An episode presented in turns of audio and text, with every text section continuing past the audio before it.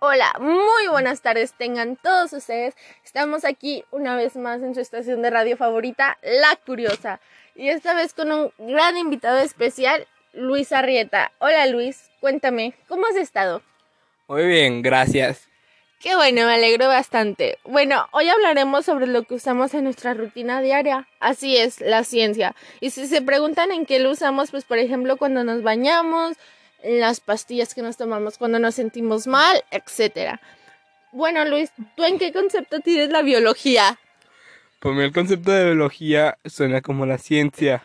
Sí, pues fíjate que sí es algo así, pero no tan concreto. Pues la biología es la ciencia que estudia el origen y la evolución de las características de los seres vivos, así como sus procesos vitales y su comportamiento, sus interacciones en sí con el medio ambiente. Y si ahora ya todos sabemos que la biología es fundamental para la vida cotidiana porque abarca el estudio de las funciones de los organismos vivos, la evolución de las especies, los factores que producen enfermedades, así también como el descubrimiento de medicamentos nuevos. También ayuda a entender la naturaleza y el ver cómo los seres humanos y las plantas interactúan en la vida. Muy bien, ahora que quedó claro en qué concepto tiene la ciencia. Pues bueno. Bueno, Luis, ¿en qué concepto tiene la ciencia? Bueno, para mí la ciencia se me imagina como la biología.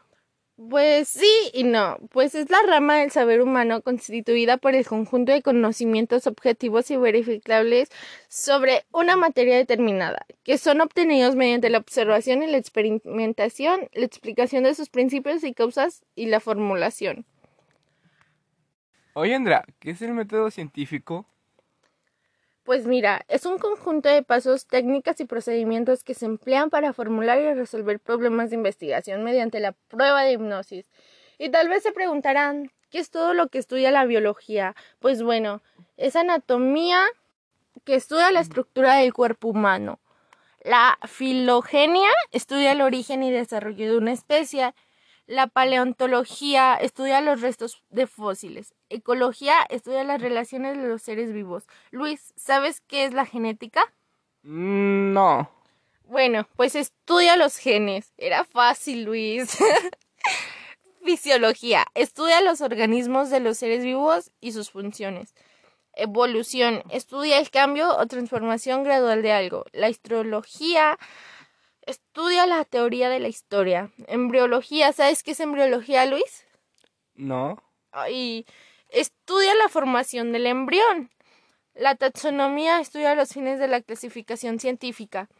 La citología estudia las células y sus funciones. La etología estudia el comportamiento humano y animal.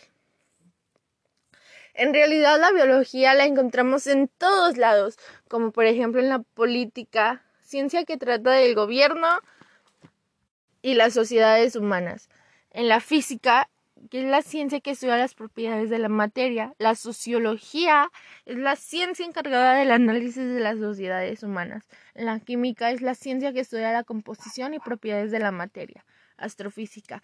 La astrofísica es la ciencia que estudia el universo. La ética ciencia que estudia la moral humana.